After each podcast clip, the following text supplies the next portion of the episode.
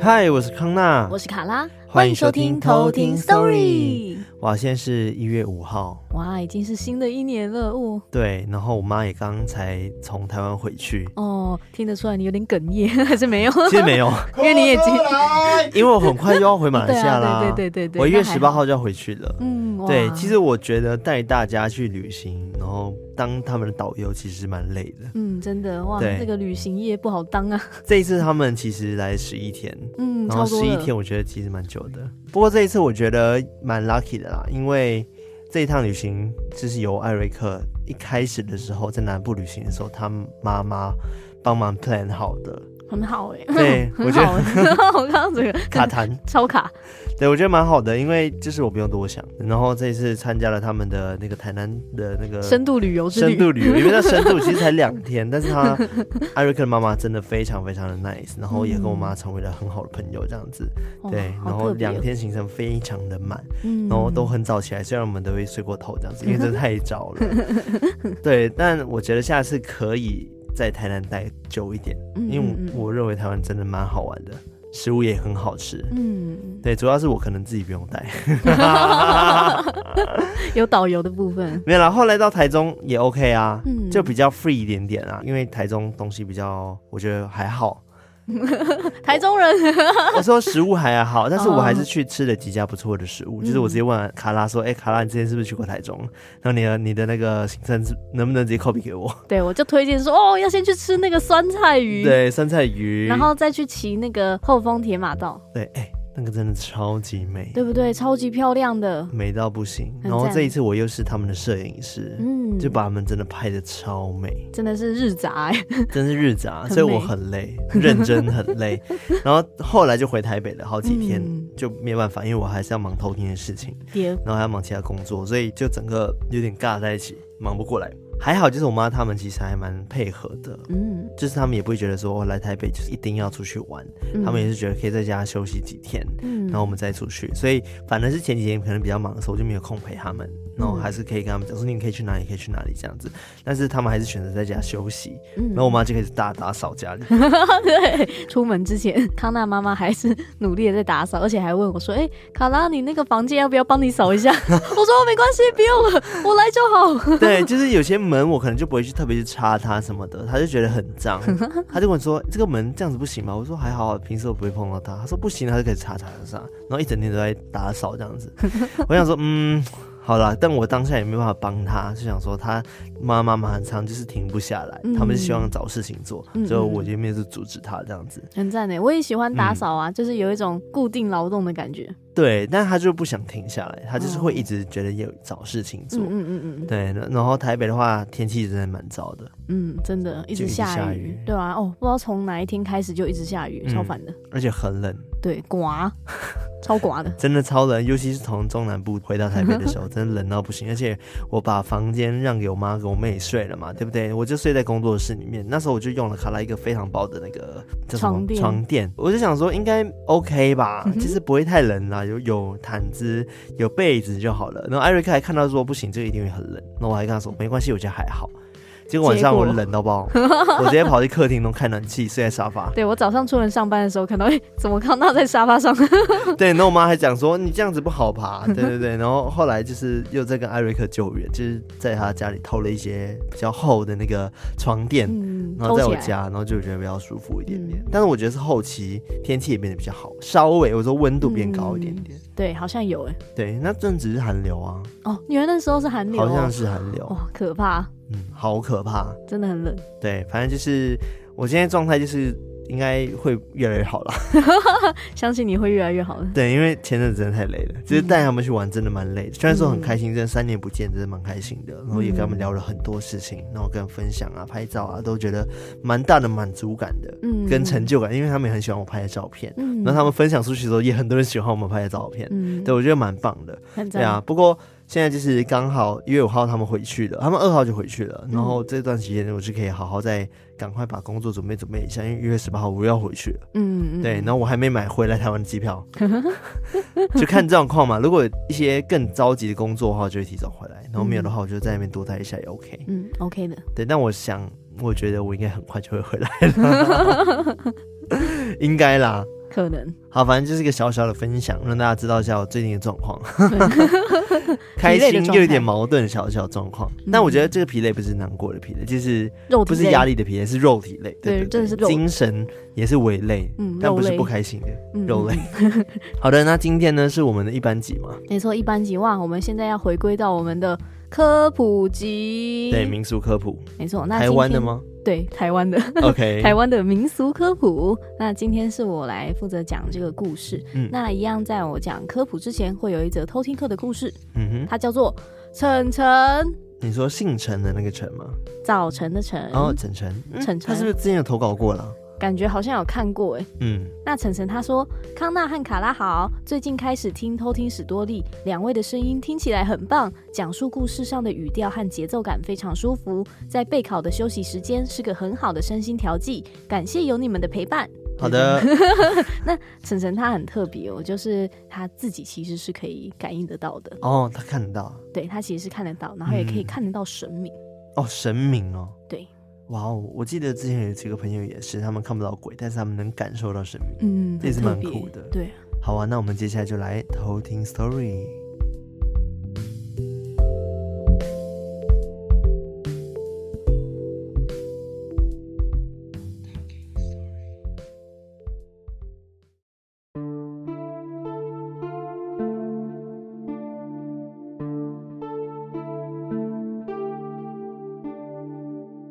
在我开始有感应，也就是可以看到、听到另外一个空间的存在，大约是在三四年前。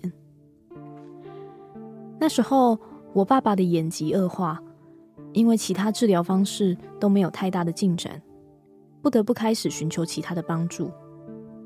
在机缘巧合之下，我父亲得知同事的姐姐家里是从事宫庙方面的工作，所以开始不定期的去拜访问事。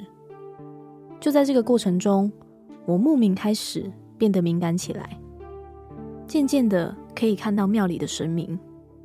后来经过询问之后，姐姐就让我询问我的灵体主神，也就是有渊源的神明，来带领我修行。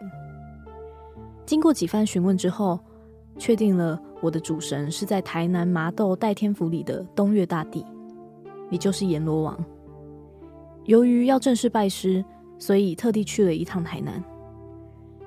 我一开始得知是地府的神明，多少会有一点害怕。也因为如此，到现场的时候，身体不算好的小姑和爸爸留在外面，只有我妈和我一起进去。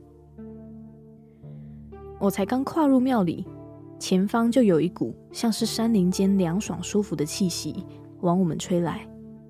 当时是夏天，非常的炎热，所以感觉很明显。仿佛是知道我们今天要造访一样，特意来欢迎我们。而后续的拜师也算是顺利的进行。后来我的感应力慢慢的增强，当然中途也有遇到了一些干扰，虽然都处理掉了，但还是有点怕怕的。但是去台南一趟实在不太方便，所以我拿着从戴天府取回的护身符，尝试远端连线。想象自己脱离了肉身的限制，很快的，我就来到了代天府的门口。它的外观建筑跟原来的宫庙不太一样，比较像是古代的大宅院，但配置上跟原来的很接近。我循着路往师傅的位置走过去。原本的外观是摆着一尊接近人身比例的神像，前面还摆了一张供桌，但是展现在我面前的。变成至少三公尺以上的宫门，我还在犹豫能不能推门进去的时候，门就自动开启了。里面虽然有点暗，但是感觉很令人安心。走到两旁是类似卫兵之类的人影，走到底有一个很巨大的人。我喊了一声“师傅”，对方就回我：“你会来，是遇到什么事了吧？”说说吧。每次当我跟他讲讲话之后，心里也会安定许多。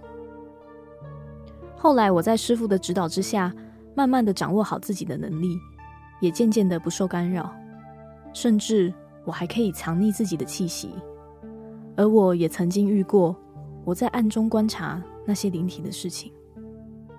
其中的一件发生在去年农历七月开始的第三天，大约凌晨三点，我起身上厕所，在往回走的时候，隐隐约约听到路上有敲锣打鼓的声音。我走到玄关的阳台往外看，大概在两三条的宁静街道之外，有灯火和人影在摇晃。随着他们的接近，看得越来越清楚，大约。有接近一百人，全数身穿白衣，列队在两边，有的在撒金纸，有的在吹奏乐器，有的拿着上头写着“喜”字的白灯笼。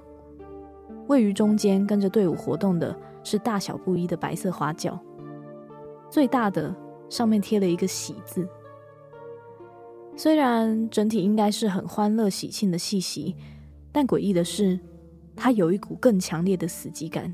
笼罩着整个队伍，整个过程也不过十分钟左右而已，但我总觉得很漫长。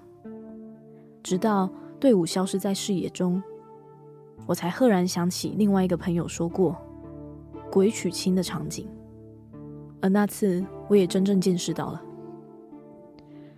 另外一次经验是在今年农历七月第二天发生的，因为有了去年的经历，我就不禁好奇。今年会不会也有类似的活动发生？然而，整件事情超乎我的想象。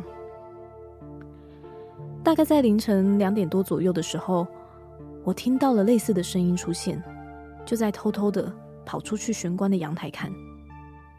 那个队伍看起来规模很相近，而当它越来越接近的时候，我才发现队伍的主体颜色不是跟上次一样看到的是诡异的纯白。而是喜气洋洋的大红色，而这次灯笼是漂浮在半空中，红色的灯光把所有人的人影拉得很长。但仔细一看，那些影子都不是人形，而是各种动物，有老鼠，有黄鼠狼，还有一些没有办法确定的类型。走在最前面，穿得最华贵、类似司仪的人，影子很明显是狐狸的形态。他领着三个大花轿子行进，我也同样的隐藏住自己的气息，安静的待在原处，像是观礼一般的，直到他们消失在道路的尽头。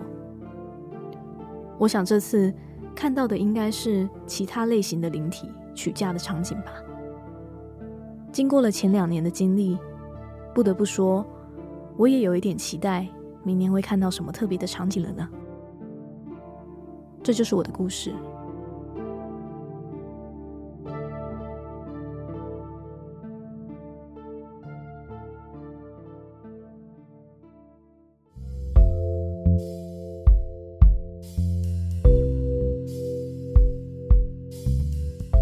故事超级有画面感的，就让我想到我们之前讨论过那个鬼新娘的那个，对对对，心暂时停止呼吸，对，然后就会有红白两道交错这样，就吴君如对对对，抱着他的子女还是谁的，嗯嗯嗯嗯嗯，我觉得蛮诡异的，对啊，很诡异。他的他的，我觉得最特别的是他可以类似像灵魂出窍，嗯嗯，然后出去看到这些东西，然后可以让大家不发现他。嗯，超级厉害。对啊，就是他的能力已经高到他可以去隐藏住自己的气息，不让别人发现他。对，我在想说，这位晨晨，嗯，他是自己有在修行吗？嗯，有，因为他前面有说到，就是他的主神跟他比较有渊源的神是阎罗王，嗯，就是东岳大帝。你之前也有讲过，然后他那时候就一直跟着师傅，跟着那个东岳大帝修行，对对，所以可能慢慢渐渐的也越来越有这样的能力。可是他说他最后看到的是，呃，鬼的类似像婚礼嘛，对不对？对，他两年看到的。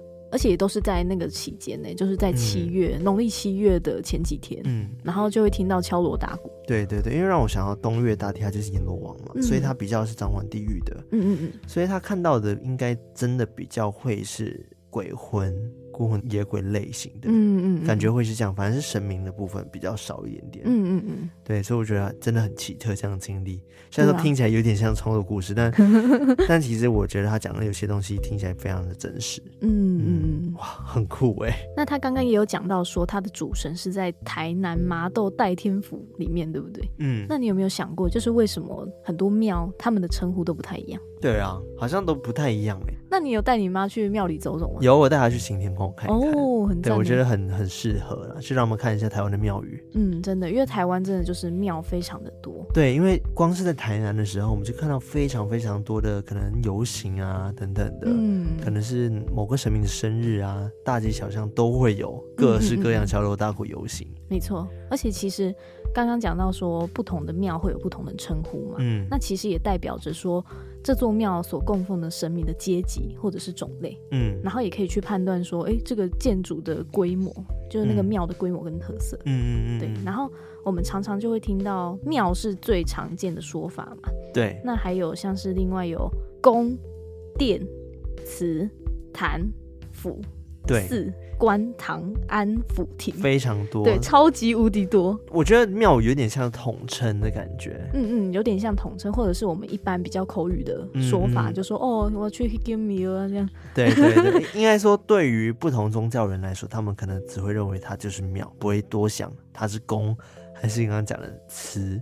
对，等等的，对，而且 对对，真的，而且实际上庙是真的最通俗的称呼，嗯、因为无论什么阶级的神明都可以叫做庙，嗯嗯嗯，而且从天宫庙就是天公庙到神格最低的有应公庙，不管它的正式名称是什么，都可以把它称作为庙，嗯，对，哦，原来如此哦，所以就算是可能台南也有很重要的台湾首庙天坛。就它是坛的地位，嗯，但是地方的居民平时在俗称的时候，也都会说它是提公庙，就说它是天公庙这样。哦，OK，对，所以庙就是最通俗的一个称呼。嗯嗯嗯。那其实不同的称呼，可能也受到了一些。不同的影响是不是跟也是跟国家影响有关系？其实比如说日本那边可能是用寺还是什么之类的，有像是宫殿府，它其实是受到古时候封建制度的影响。嗯嗯嗯嗯，因为殿在古时候的时候，它其实指的是皇帝的办公室哦，就是皇帝办公的住所，是属于那种帝王级的神奇，它才可以称作为殿，比较高端的。对，它比宫还更高一等，这样就是很高端的。所以像是那种主祀玄天上帝的那种北极殿啊，就被称作为殿，或者是主祀北岳大帝的北岳殿等等的，嗯嗯嗯嗯，或者是文衡圣地关公的关帝殿等等，就是他们被称作为殿，就是他们神格非常的高。哦，OK，对。那像宫的话，因为它宫指的是旧时代的皇室的居所，嗯，像是王爷、妃后级以上的这些神奇的庙宇，都可以被叫做宫，嗯，嗯，像是行天宫。就是我们最常讲的行天宫，或者是供奉妈祖娘娘的鹿港天后宫啊、朝天宫、镇南宫等等的。嗯，所以它其实又比我们一般讲庙还要更尊贵一点，更大气一点。所以很多庙宇他们都会把它命名为宫。嗯嗯嗯嗯，对，有这层意义。那另外是府，府的话跟官有关系吗？对，指的是以前。旧时候达官贵人的住所就叫做府，嗯，像是王府啊、相爷府啊，最常见就是王爷府，会用“府”这个字，有点像比较大官的住宅，对，或者是可能他神明的背景就是跟官有关，可能是从官再升格到神，嗯嗯嗯，所以他的相对应的庙就会被称作为府，嗯，嗯嗯，像是台南也有很著名的南鲲鯓代天府啊，或者是刚刚讲到的麻豆代天府，都是因为这样子，哦，对，那。很多不同的神祇，它在各地庙宇也会使用不同的称呼。嗯，而且有一个规定哦，就也不能说是规定，算是一种比较常见的用法是，一般来说高阶的神格，它可以用比较低阶的称呼，嗯，像是我们一般可能什么殿、什么宫、什么府，我们还是可以把它叫做庙。庙，对。但是像是妈祖娘娘啊，或土地公的庙宇，我们就不会称它为殿啊、府啊等等。哦，好像是哎。对。为什么？一种用法吧，就是如果高阶的神明可能就可以比较用通俗的称法。OK，但是如果他本来就是比较阶级相对低的话，可能一般就不会就叫他是什么殿这样子。嗯嗯嗯嗯嗯，我觉得可能也是跟神明自己背后的故事有很大的关系，他怎么成为神仙这件事。嗯嗯嗯，对，跟他那个神明本身的那个神职有关。嗯，那另外的取名的一个方法是它可能有一些特定的含义，或者是它可能在建筑上面有不同的设计，像是坛，它的原意就是用土石所筑成祭祀用的高台，嗯，然后它也是以前古代帝王在祭天地的时候会去设立的一个东西，嗯，像是台南首庙天坛，嗯嗯嗯嗯，就是其中一个，哦，它是在正式王朝政府官员在主台祭告上天用的平坦的空地。然后他清咸丰年间才在上面建庙，然后后来就把它称为坛这样子。嗯嗯对。但是现在会比较多称为坛的，比较多是民间私设的那种神坛。嗯。一里短会开短，对对，比较会是民间私设的。OK。只有像刚刚讲到的台南首庙天坛，就是比较大型的。嗯。其他会称为坛，就是比较民间私设的坛。哦，OK，就是任何人都可以开坛。对，可以这么说吗？另外是词，就是什么忠烈祠啊那种词，嗯、大多数都是比较是祭祀祖先或者是历史先贤的一个空间，嗯、才被叫做祠。嗯、像是刚刚讲到的忠烈祠等等的，所以它其实不算是严格意义上的神明，嗯，只是说他会特别去设立去祭拜已经逝去的祖先或者一些忠魂，嗯，然后去供奉他们。嗯，但是有一些规模比较小的庙也会用这个词去形容，像是福德祠。嗯、对，另外是堂，堂是在古代建筑规格中指的是比较居中的正厅，就是台湾寺庙有很多不同的种类是用堂去取名的，像是中正纪念堂。对，但那个好像不是庙 堂，好像不能这么说。像是因为台湾佛教徒也不少嘛，那佛教中的斋教信徒，他们参拜或者是举行仪式的地方，他们就会叫做斋堂。哦，OK，懂。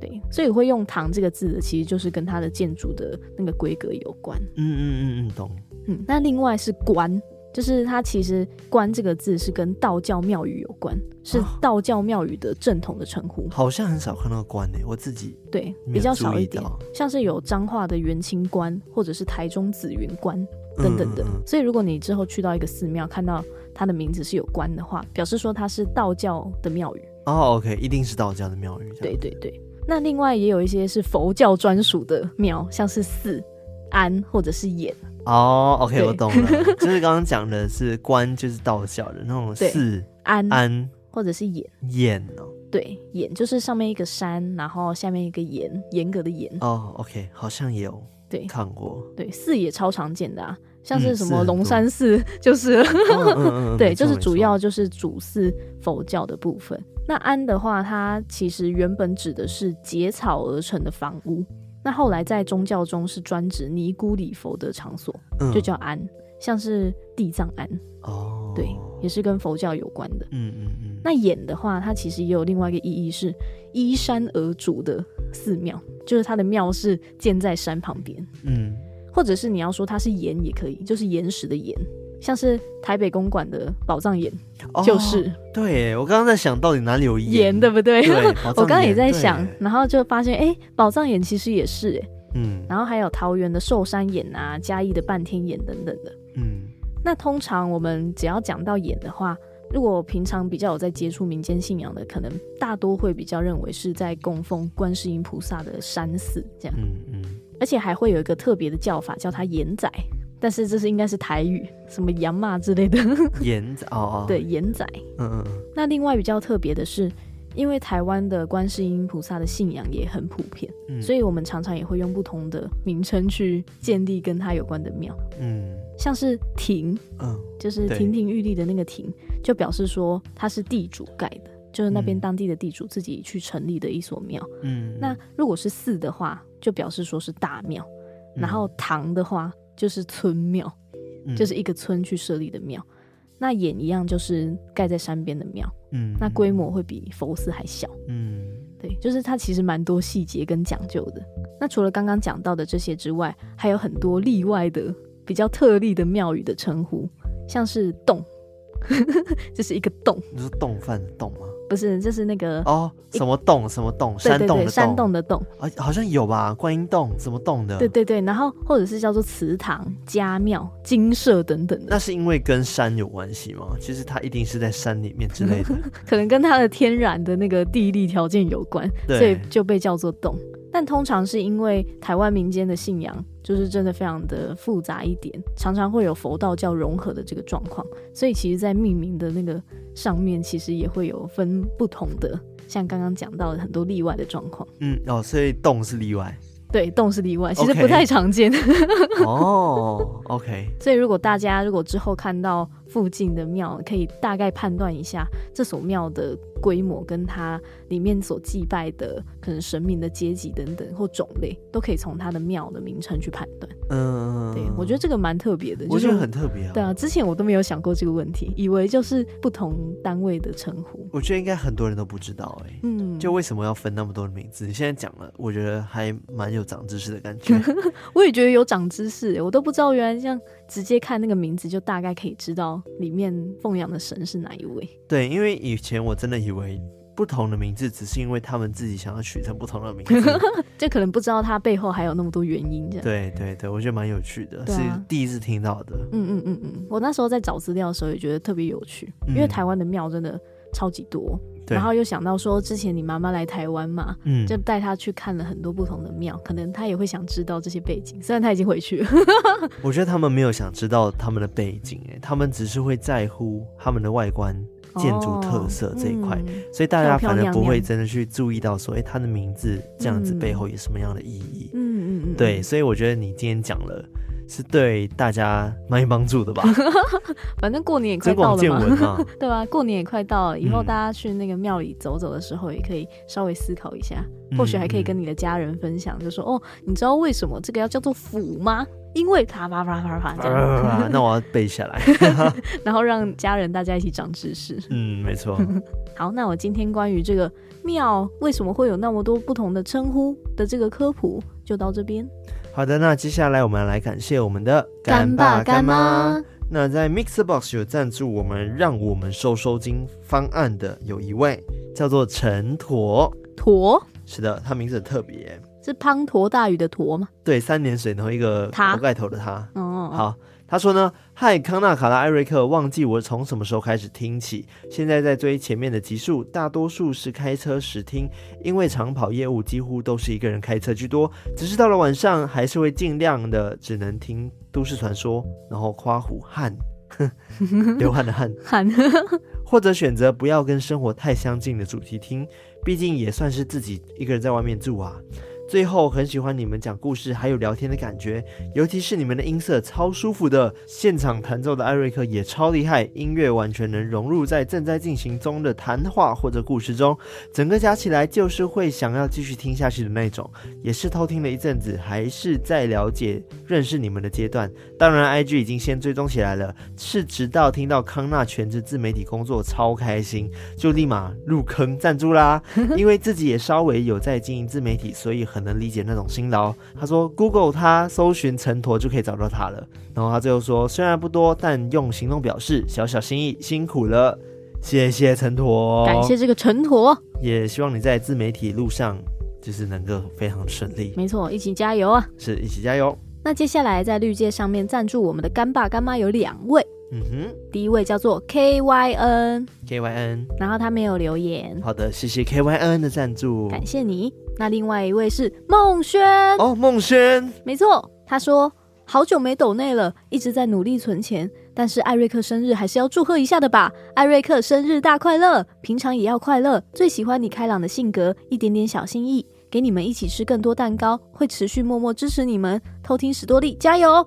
谢谢梦轩，感谢梦轩。其实梦轩没有，哦、其实梦轩一直都有在 donate 我们啊。对啊，因为他有在 MixerBox 上面购买方案，所以其实每个月都会赞助我们。对对对，对，所以非常非常感谢梦轩哦。对，感谢你啊，梦轩哦。那接下来是海外赞助我们的，透过 PayPal 赞助我们的，一共有两位。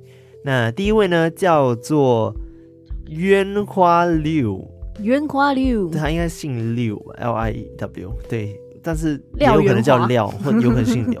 好，他说呢，祝偷听史多利圣诞快乐，明年也会继续偷听你们的 podcast 和爱你们哦。这是我的圣诞前夕准备的小礼物，希望你们会喜欢。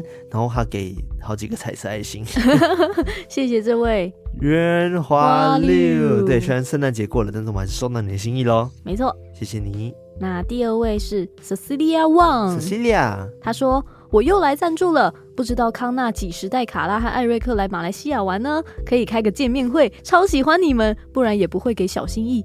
要把之前想赞助但赞助不到的遗憾慢慢补回来，加油！偷听史多利，谢谢感谢这个斯西利亚王。而且他刚刚说几时，这个真是只有马来西亚人会用的 几时。好的，那喜欢我们的节目的话呢，记得我们的 IG、Facebook 还有我们的。Discord 偷听客社区，加入我们成为我们的好邻居。任何想要跟我们讨论的，都可以在 Discord 上面跟我们分享。然后也记得在各大可以收听 Podcast 平台，Apple Podcast、Spotify、KKBox、Mixer Box、Mixer Box 订阅的订阅，然后分享的分享，然后留言的留言。留对你们的评论对我们来说都非常非常重要。对，我们都会看的。对，如果喜欢的话，记得给五星哦。五星五星。好的，那如果你有很多鬼故事的话，也欢迎投稿给我们哦。留。那我们今天到这边，我们下次再来偷听 Story，拜拜。